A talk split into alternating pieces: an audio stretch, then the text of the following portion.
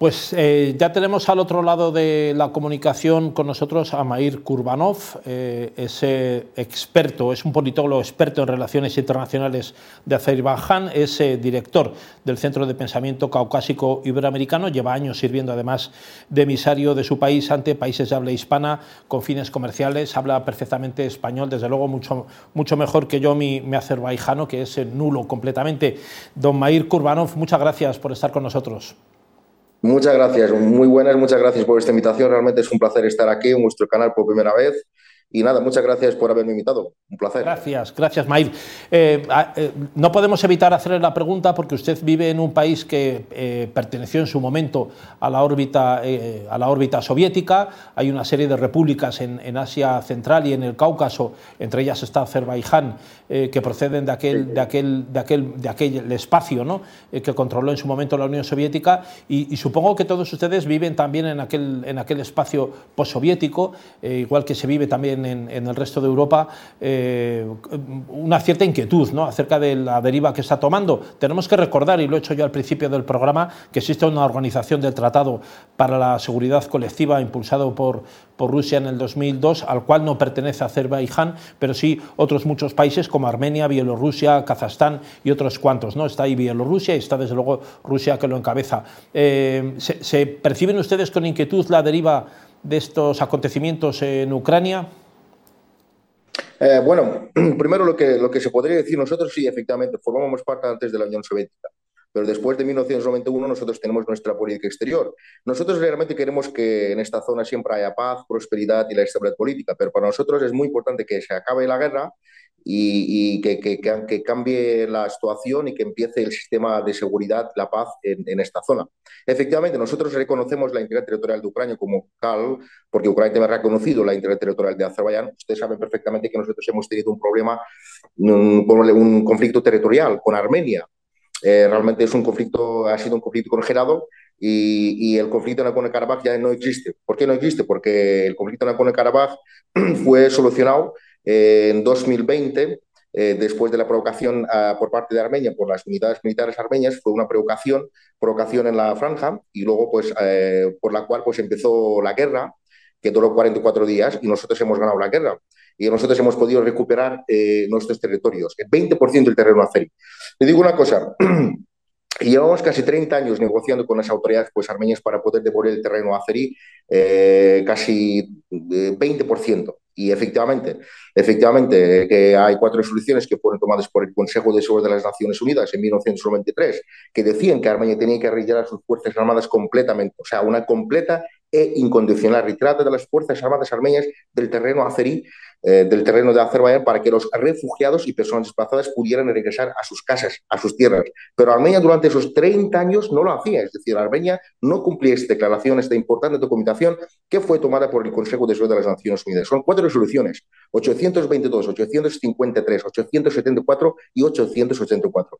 En este caso, claro, nosotros queríamos que este conflicto tuviera su solución pacífica acordada, pero Armenia no lo hacía.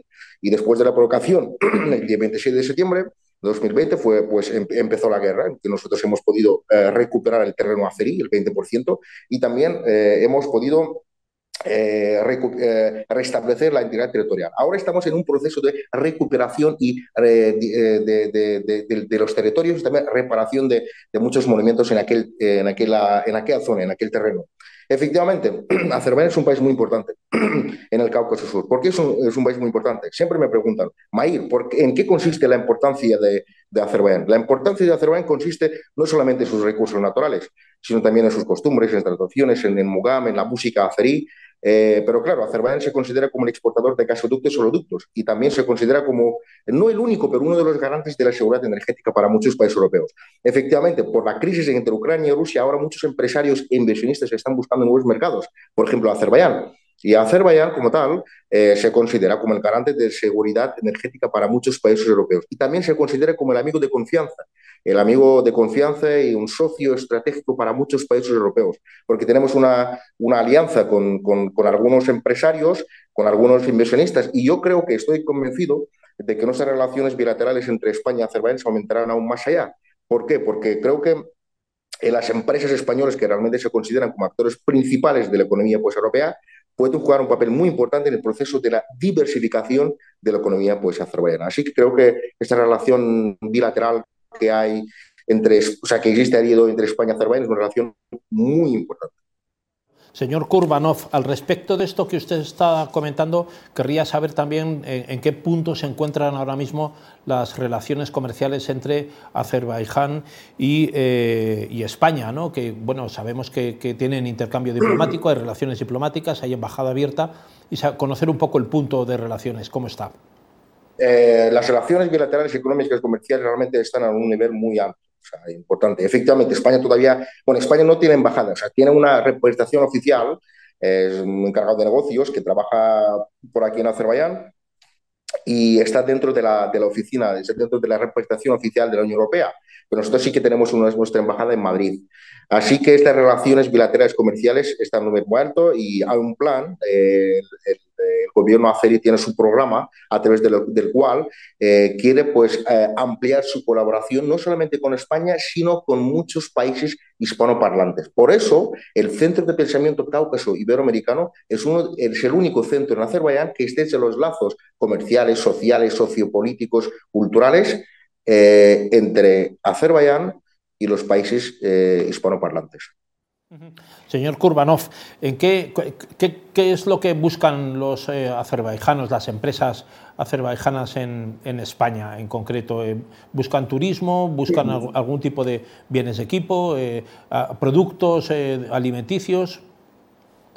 básicamente para nosotros es muy importante tener una buena experiencia bueno, nosotros sabemos perfectamente que las empresas españolas tienen una buena experiencia en el turismo, por ejemplo, en la construcción. Y por eso para nosotros es el intercambio de experiencias es un proceso muy importante. Eh, buscamos eh, buenas relaciones en, el, ámbito de turismo.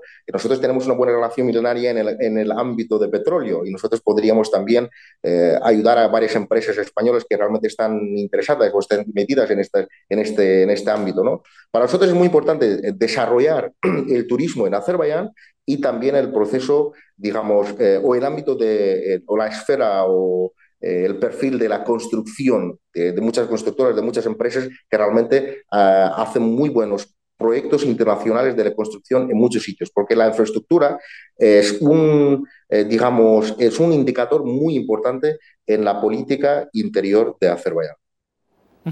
¿Y qué buscan las empresas españolas en Azerbaiyán? Eh, bueno, buscan eh, también, eh, quieren salir pues al mercado, es decir, quieren entrar en el mercado, quieren entrar al mercado pues azerí para poder vender sus productos. Precisamente hay muchas empresas, por ejemplo, españolas que, quieren vender vinos, que quieren pues desarrollar el sistema de, infraestructura, el sistema de turismo en Azerbaiyán. Básicamente esas tres cosas. Estupendo, pues señor Mair Kurbanov, politólogo experto en relaciones internacionales de Azerbaiyán. Muchísimas gracias. Creo que dentro de poco va a estar por España, ¿no? Eh, sí, tengo, tengo pensado venir a España otra vez. Yo, es que yo hice un máster de políticas en Barcelona, por eso la Hacenda se ha pegado mucho. Así está bien marcado la Hacenda, así que no se puede hacer nada. Pero claro, tenemos pensado viajar otra vez a España para hacer algunos proyectos internacionales y espero que la cosa salga muy bien. Así que muchas gracias, ha sido un placer y muchas gracias por haberme invitado. Muchas gracias, a ver si nos vemos pronto por aquí. Gracias, que tenga buen día. Venga, un abrazo.